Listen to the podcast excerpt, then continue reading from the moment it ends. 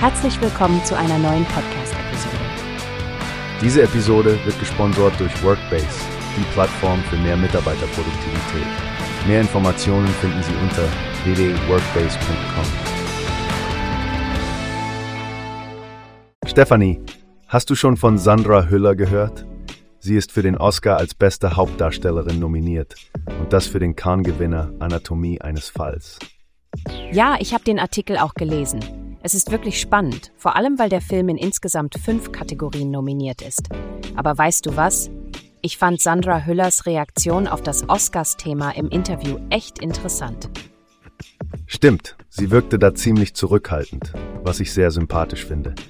Sie sprach darüber, dass es zwar ein freudiges Ereignis ist, aber unter enormem Druck stattfindet, weil die gesamte Weltöffentlichkeit dabei zuschaut. Definitiv. Es ist bestimmt ein seltsames Gefühl, so im Rampenlicht zu stehen. Aber lass uns über den Film selbst reden. Sandra Hüller spielt eine Frau, die sich als Hauptverdächtige im Tod ihres Mannes verteidigen muss. Eine unfassbar starke Rolle. Ja, und die Filmszenen, die im Artikel beschrieben werden, sie zeigen, wie sie sich gegen die vorgefertigte Meinung der Öffentlichkeit zur Wehr setzt. Sandra Hüller sagte ja auch, dass die Menschen oft nicht mal über sich Bescheid wissen, geschweige denn über den Partner. Genau, und das führt zu einer großen Ambivalenz in der Figur, die sie spielt.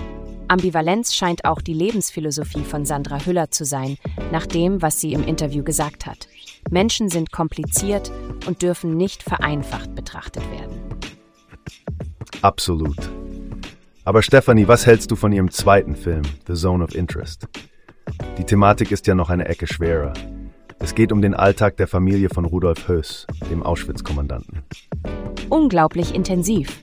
Hüller wollte ihre Figur nicht verstehen oder sich wirklich in sie hineinversetzen, was ich mir nur schwer vorstellen kann. Das erfordert so viel Abstand, besonders bei so einer grauenhaften Thematik. Ja, sie meinte, sie konnte nur mit ihrer eigenen Verachtung arbeiten. Das sagt so viel über ihre Fähigkeiten als Schauspielerin aus. Und der Film zeigt das Grauen nicht direkt, aber die Geräusche des Mordens sind omnipräsent, was die Verdrängung unmöglich macht, auch für Sandra Hüller während der Dreharbeiten. Umso beeindruckender, dass sie für beide Rollen so viel Anerkennung bekommen hat und bereits wichtige europäische Preise gewonnen hat. Wer hätte gedacht, dass sie nach ihrem Durchbruch mit Requiem so eine Karriere hinlegen würde, Frank? Wirklich bewundernswert. Und Toni Erdmann nicht zu vergessen, wie sie als unterkühlte Unternehmensberaterin ihren durchgeknallten Vater empfängt. Ihre Vielseitigkeit ist phänomenal. Absolut, Frank. Egal ob auf deutschsprachigen Bühnen oder auf der großen Leinwand, Sandra Hüller zeigt, was echtes Schauspieltalent bedeutet. Ich freue mich schon auf die Oscars und drücke ihr die Daumen.